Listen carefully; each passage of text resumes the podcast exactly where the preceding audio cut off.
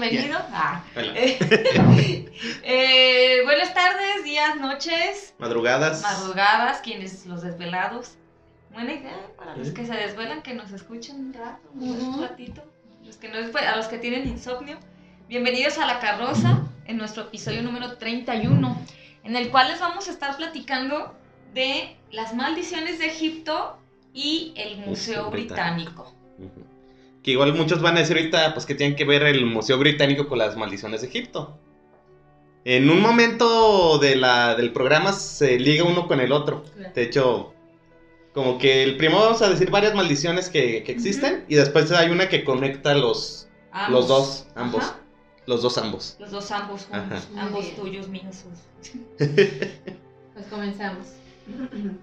El ladrón castigado. En el 2007, un joven alemán, cuyo nombre nunca fue revelado por las autoridades, viajó, Digamos a, que se llamaba Adolf.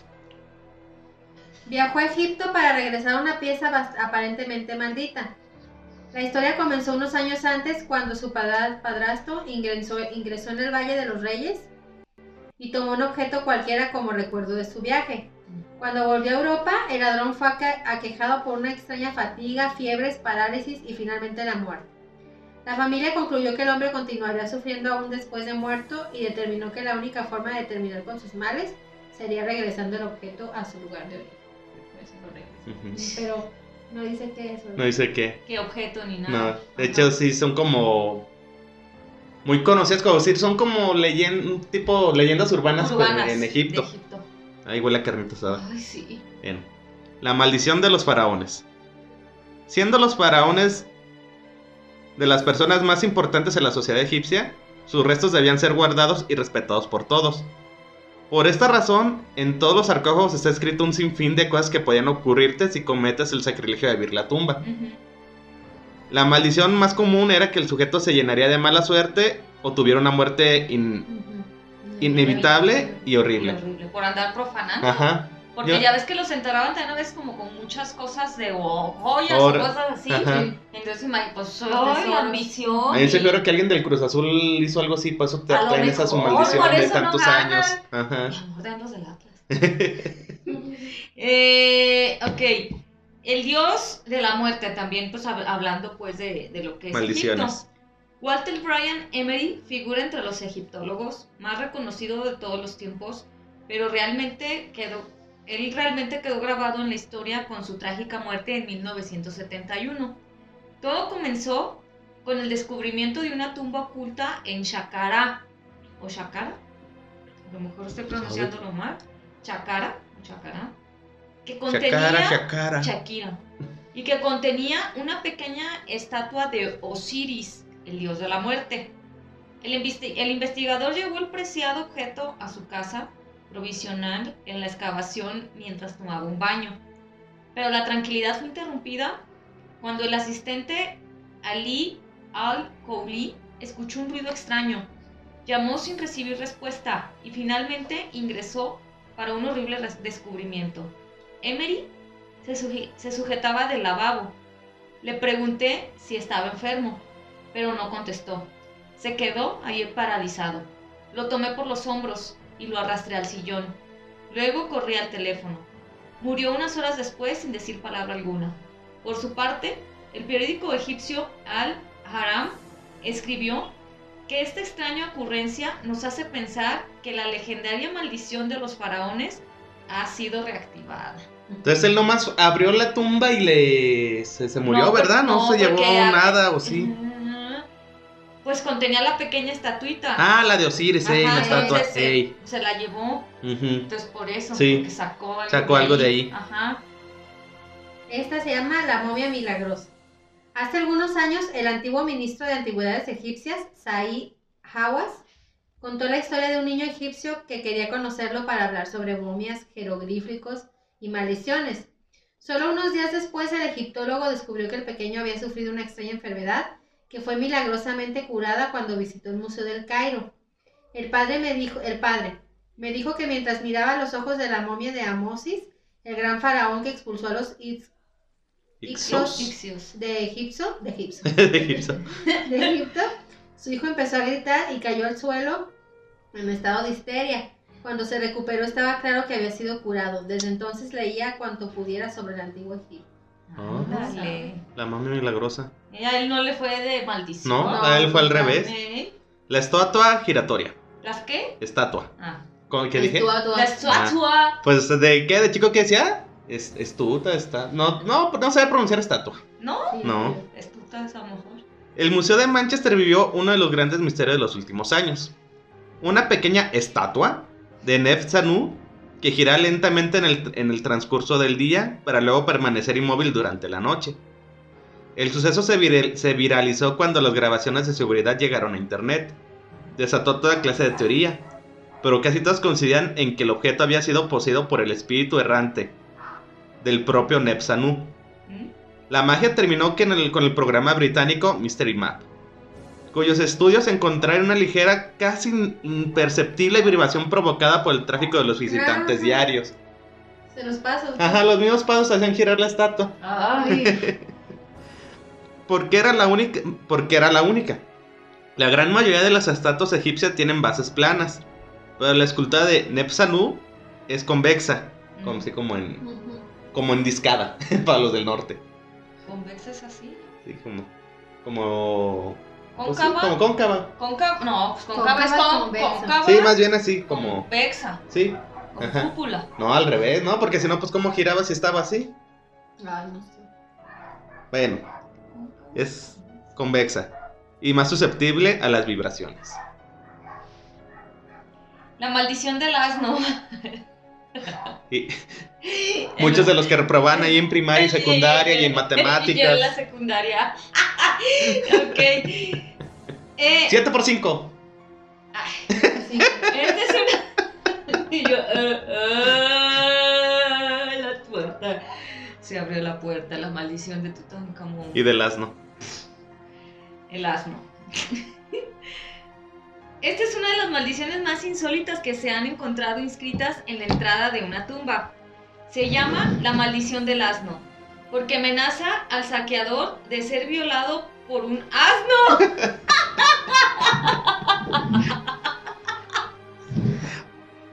Sofilia 3X. Porque amenaza al saqueador de ser violado por un asno. ¿Por qué específicamente este animal? Pues por dotado. El asno es el animal que representa al dios Set. Pues según yo es el de la... Osiris es el de la muerte. Sed es el del inframundo. No. A ver. Porque Osiris es el que tiene forma de chacal. Y Sed es el que tiene forma de águila. de- Dios Set. El dios Set es un dios tónico, deidad de la fuerza bruta, de lo tumultuoso, lo incontenible. Señor del caos, dios de la sequía y del desierto. En la mitología egipcia también es el hermano de Osiris. Ah. Su nombre egipcio es Suti o Surtej. Setesh, Setej. Y del griego Set. Las- la deidad griega asociada fue Tifón. Pero no sé por qué. Este. Deidad de la fuerza bruta, de lo tumultuoso, lo incontenible. Señor de lo que no es bueno. Pues ve que Y también las- un asno es muy bruta. Y las, pues, y las tinieblas, dios de la sequía y del desierto en la mitología egipcia. Set fue la divinidad patrona de las tormentas, la guerra y la violencia. Y los asnos. También fue patrón de la producción de los oasis. Ah, entonces él, fundó la banda británica Oasis. Sí, sí. Liam, eh, Liam Gallagher fue, viola- fue contactado por un asno que lo contactó que lo con violó. Ah, Porque sí, se representaba como un extraño galgo, con orejas largas cortadas, un Ah. hocico hacia arriba y un rabo bífido largo. pues el Margarito. Hijo de Get y de Nut. ¿Qué tal? Pero no entiendo lo de... Lo del asno. de- ¿Por qué se dice Sí, pues, todas de- eran así cortitas las de esa que encontré del asno. O sea, era la más popular, pero todas así, no sé el por qué. Simplemente quedaba en eso. Bueno, esa- Pues dice que está escrita en una tumba. Ajá. Pues también sí que mató a su hermano por... Osiris por envidia. Mm. Bueno, es que está chido todo lo de los esos. Pero ver, Egipcios. ¿qué más sigue? Sigue la maldición de Amenhotep. Ah. En la tumba de Amenhotep se puede leer la siguiente maldición. Perderán sus puestos terrenales y honores, serán incinerados en un horno con ritos de exe- execración, zozobrarán y se ahogarán en el mar. No tendrán ningún sucesor, no recibirán ninguna tumba ni ritos funerarios propios. Y sus cuerpos se pudrirán porque pasarán hambre al no tener sustentos, sus huesos se perderán. O sea, supongo que si alguien Ajá, es el... perturba su tumba, Tumba. pues, Ajá. Amenhotep es el de la momia, ¿no?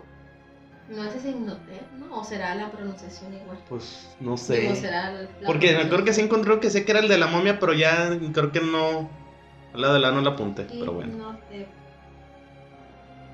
La- maldición de Sarep- Saremput. Saremput fue el monarca de Ele- Elefantía, una pequeña isla egipcia. La maldición que se desencadena al abrir su tumba es la siguiente. Su brazo será cortado como el de este toro.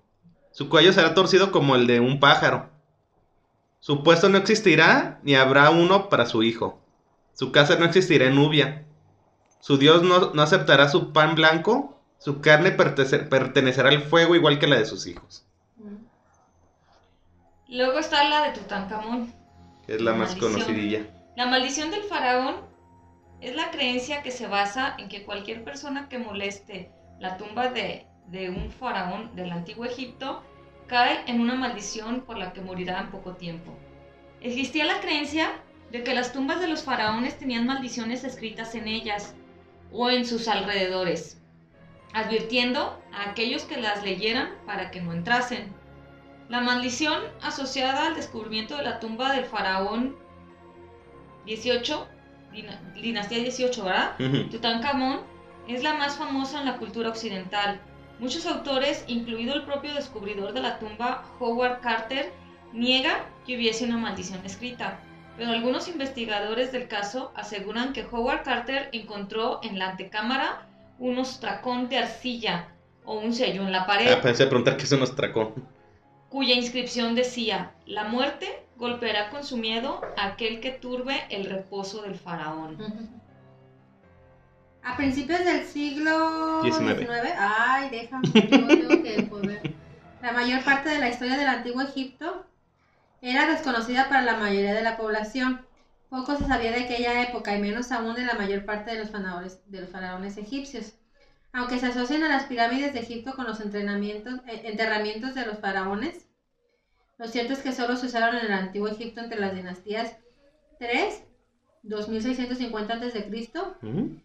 Y 13, 1750 a.C., pero ya en la dinastía, no me digan, 18, Sí.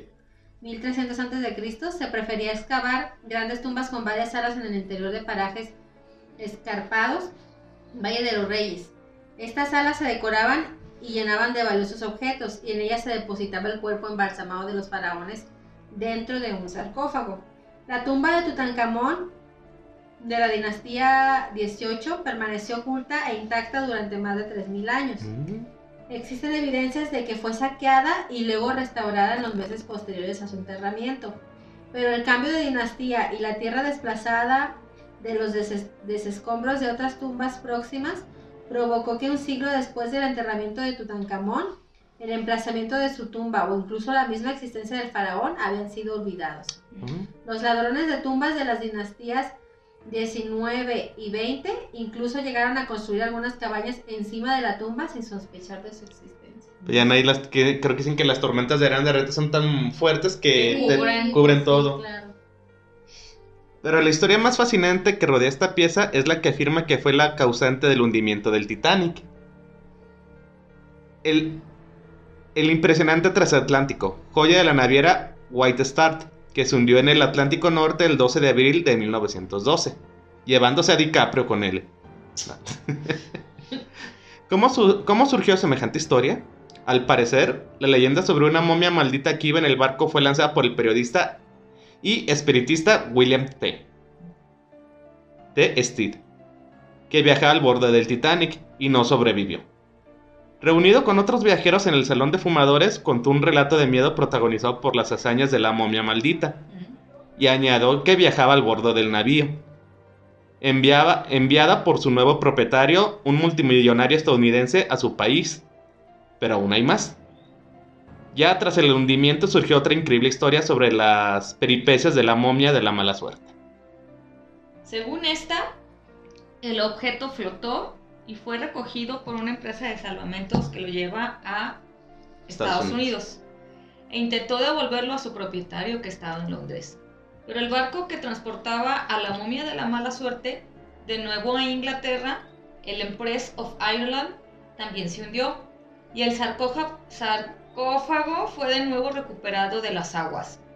Pero no acabarían aquí las tragedias. La momia fue entregada al Kaiser Guillermo en Alemania y poco después dio inicio la Primera Guerra Mundial. Evidentemente, en torno a la, a la cubierta de ataúd de la supuesta sacerdotisa de Amón Re, se mezcla todo tipo de informaciones, algunas verdaderas, otras rumores y la mayoría auténticos disparates, pero se inscribe dentro de la tradición sobre las maldiciones de antiguas momias egipcias, tan del gusto de la época. En todo caso, no queda ningún rastro del amuleto que según algunos rumores llevaba en su cabeza y rezaba así. Despierta de tu postración, y el rayo de tus ojos aniquilará a todos aquellos que quieran adueñarse de ti. El hermoso sarcófago de la sala 62 del Museo Británico continuó observando a los visitantes con su media sonrisa y su expresión amable. Y hace mucho tiempo que no se ha tenido que lamentar ninguna desgracia entre los miles de turistas que cada día acuden a la institución londinense.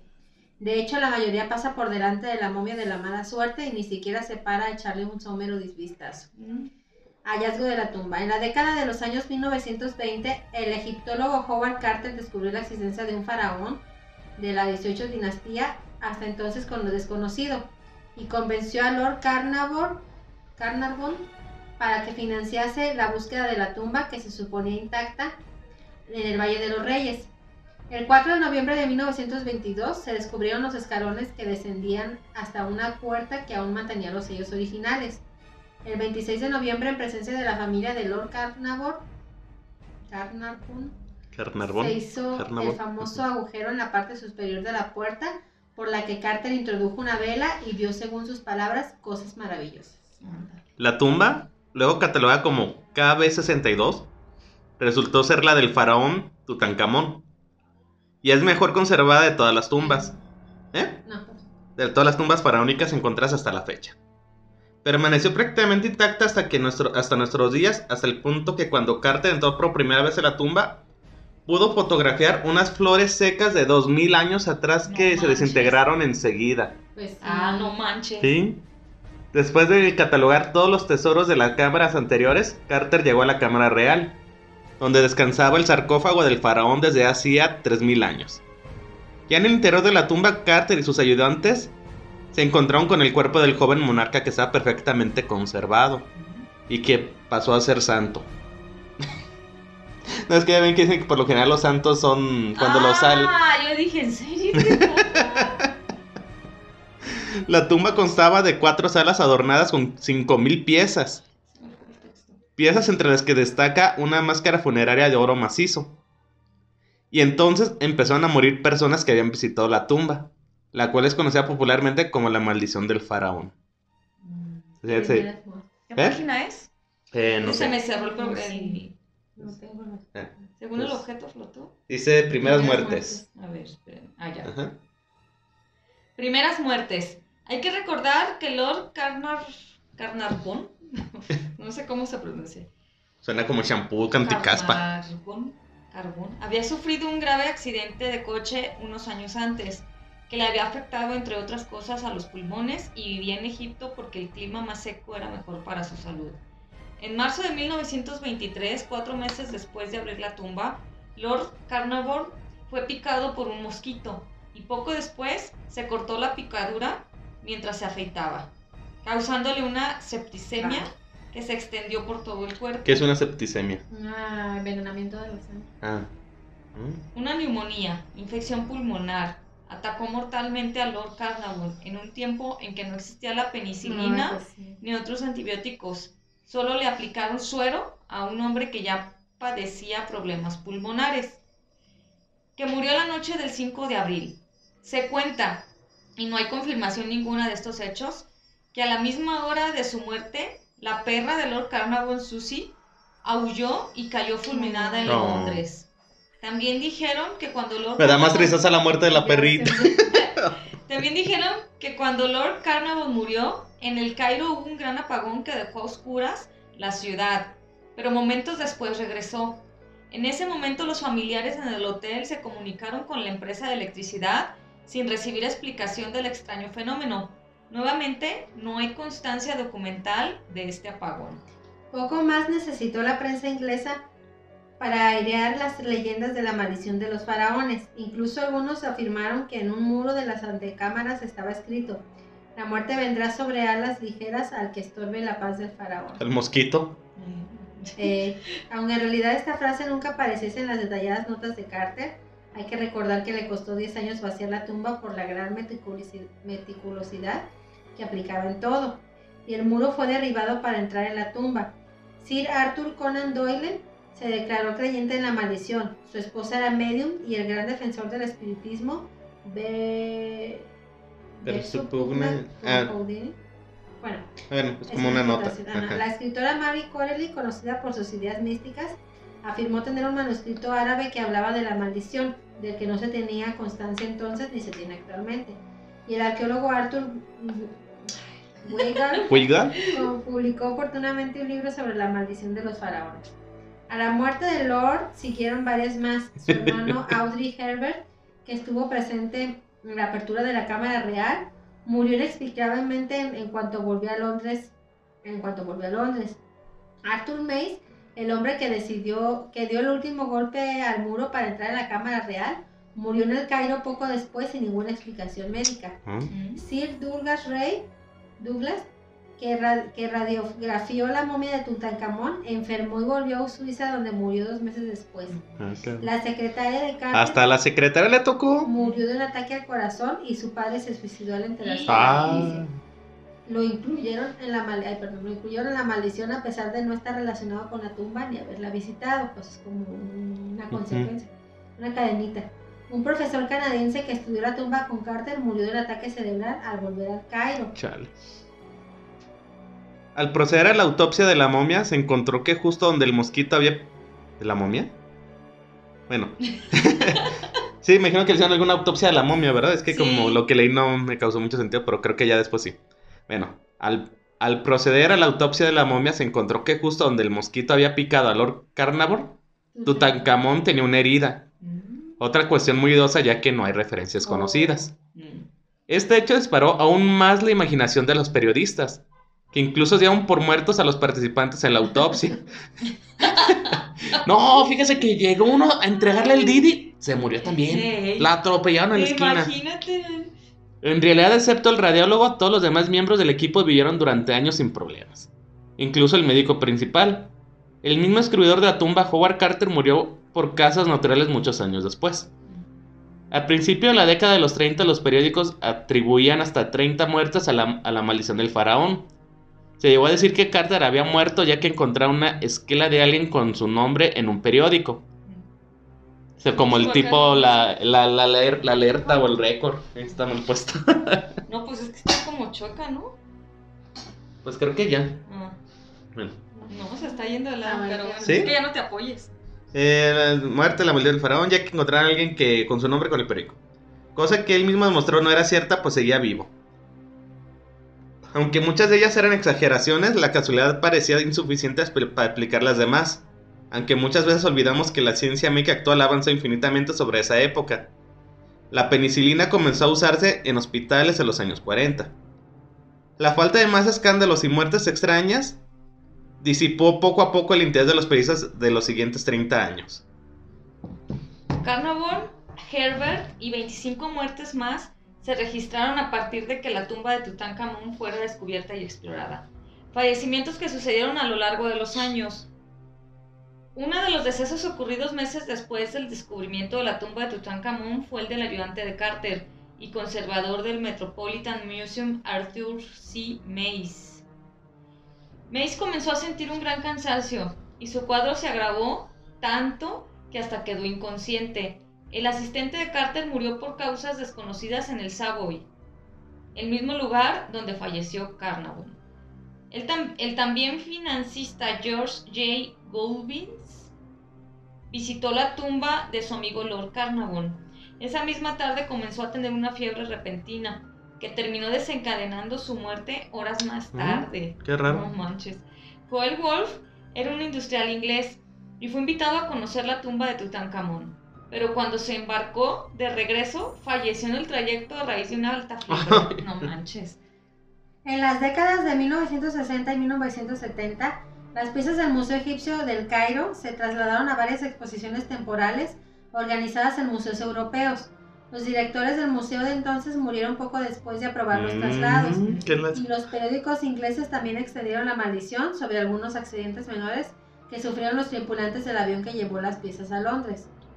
La última víctima atribuida a la maldición fue Ian McShane, ya que poco antes de comenzar la filmación de la película de 1980 La maldición de Tutankamón, protagonizada por Raymond Burr, en donde participaba en un papel secundario, su coche se salió de la carretera y se rompió gravemente una de las piernas, debiendo ser reemplazado en la película. Bueno, aquí ya dice, es completo con lo del Museo Británico. Eh, la curiosa momia de la mala suerte. La colección de antigüedades egipcias del Museo Británico de Londres acoge una a una inclina muy especial. Una cubierta antropomorfa pintada de madera y yeso. Que una vez cubrió a la momia de una mujer, posiblemente una sacerdotisa de Amorre. El objeto fue bautizado hace años como la momia de la mala suerte, de un Lucky Mommy. Aunque en realidad tal momia no existe, sino que se trata tan solo de una tapa de un ataúd. Ah, La momia de la mala suerte se exhibe en la vitrina de la sala 62 del museo y lleva el número de identificación 22542. Mide 1.62 metros, está pintada de vivos colores y cubierta de inscripciones jeroglíficas. La representación femenina lleva peluca, un gran collar y lo más curioso, las manos colocadas de un modo extraño surgiendo hori- horizontalmente de su pecho con las palmas hacia afuera, como así, ¿verdad? ¿Así? Como medio perreando. La pieza es de una gran belleza y se data a finales de la dinastía 21, Sí. 950-900 antes de Cristo. Pero, ¿por qué se le puso tan nefasto nombre? Parece ser que esta sacerdotisa que tiene la mala costumbre de rondar por el museo por las noches, se le atribuyen las mil y un desgracias acaecidas a sus sucesivos propietarios y a quienes intentaron contar la historia de sus maldades entre ellos algún intrépido reportero.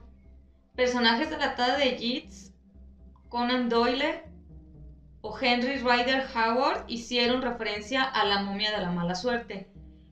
E incluso un periódico tan respetado como The Times publicó en 1921 un artículo que, que hablaba de los peligros que corrían quienes se cruzaban en su camino.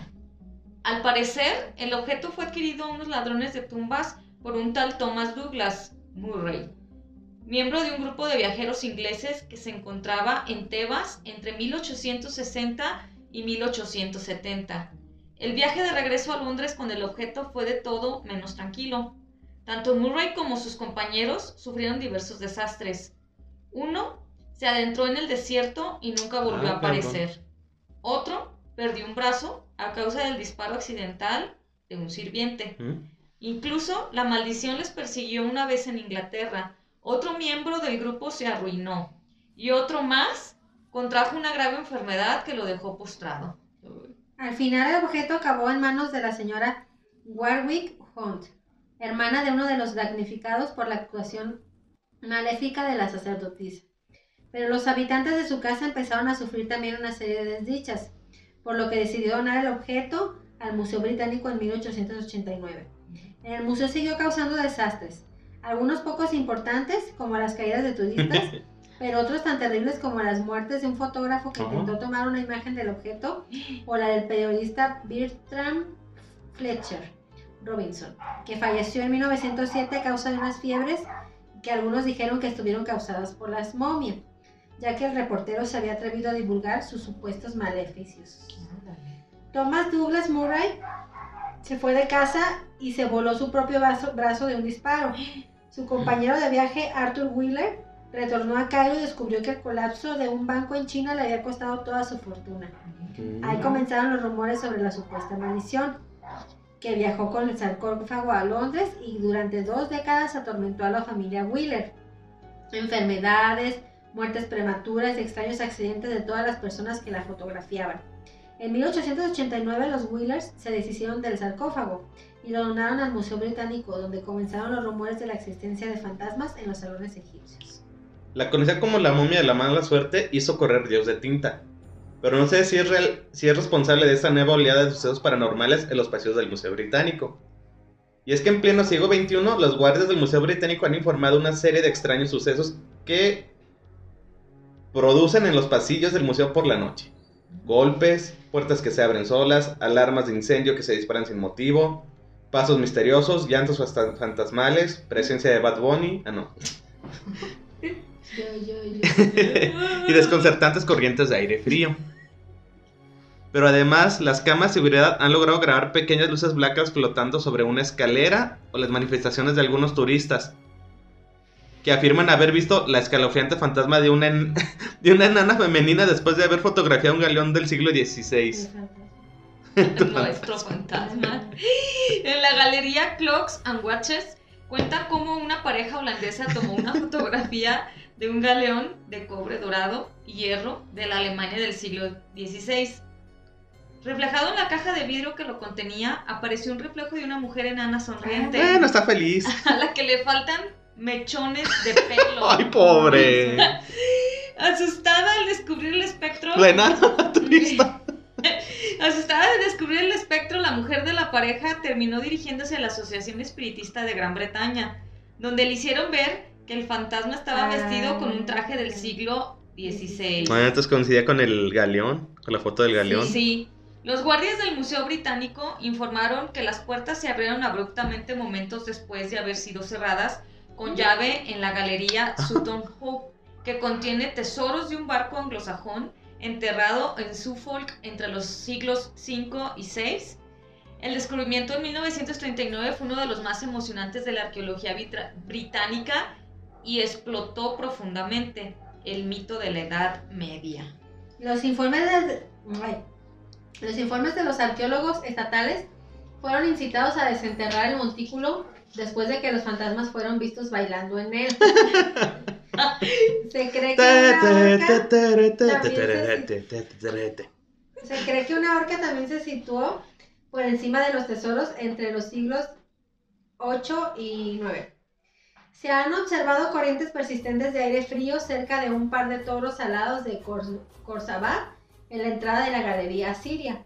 La pareja prote- protegió una vez la entrada al Palacio Real de King Arsu- Arsunasipar II, 883 a 800 859 a.C., en Nimrud, norte de Irak. Los asirios creían que los dos toros evitarían que el mal entrara en la casa del monarca, según el, según el Museo Británico. Bill Heary, que había trabajado en el museo durante 29 años, agregó que una vez sintió que la temperatura bajaba dramáticamente por una razón desconocida en la galería del Antiguo Egipto, donde se exhibieron 19 momias. Fue como entrar en un congelador, Ah. dijo. Se me revolvió el estómago. La sensación térmica de la galería hacía que, se- hacía que quisiera salir. Soy un gran creyente de que donde sea que estás- estés enterrado, deberías quedarte allí. Muchas momias deberían estar de vuelta en sus tumbas, añadió. Además, se han reportado extraños sucesos en torno a la figura de un perro de dos cabezas dentro de las galerías africanas de Sainsbury. Claro. Se cree que las figuras fue hecha por Bakongo en el siglo XIX y, pre- y presenta las caras de dos perros tallados en madera junto a docenas de cuchillas. Un guardia de seguridad informó que sonaron las alarmas de incendio después de que se vio obligado a, señalar con el dedo hacia la figura en dos ocasiones. En cambio, la galería de Sutton Hoo, que muestra la historia europea durante los 700 años desde 300 antes de Cristo, ah, contiene los tesoros de un entierro de un barco anglosajón que fue descubierto en Sutton, ah, creo que eso ya lo dijimos. Sé- ah, bueno. Dice que un barco anglosajón que fue descubierto en Sutton Hoo en el año 1939. Aquellos que hacen la ronda por la noche han notado extra- eh, hechos extraños. Incluso un guardia que cerró la puerta de la exhibición solo para que un operador de las de seguridad les dijera que estaba abierto de nuevo Ajá. momentos más tarde. No manches. El suceso más reciente habría tenido lugar en el 2014, a las 3 de la madrugada. A esa hora saltaron las alarmas de unos baños. por lo que dos vigilantes nocturnos se, persona- se personaron Sí, en la estancia. Como que hicieron. Presen- acto de presencia. Ah, Ahí uno de ellos revela que habría visto como unas misteriosas formas que iban en dirección a la sala de la Gran Corte. Confiesa que los hechos tuvieron lugar Y estuvieron y repitiendo. estuvieron repitiéndose durante la exhibición Alemania Memorias de la Nación, destinada a los campos de exterminio nazis. Mm. Desvelan que estas misteriosas figuras pararon de verse cuando esta exposición se retiró. Ay, eso sí lo Como que iban siguiendo las. La exposición. Un guardia explicó que existía una estricta jerarquía entre los trabajadores en función de su antigüedad y rango, y que solamente los novatos tenían la mala fortuna de patrullar o limpiar en las plantas bajas del museo, donde según él se concentran la mayor parte de los extraños fenómenos.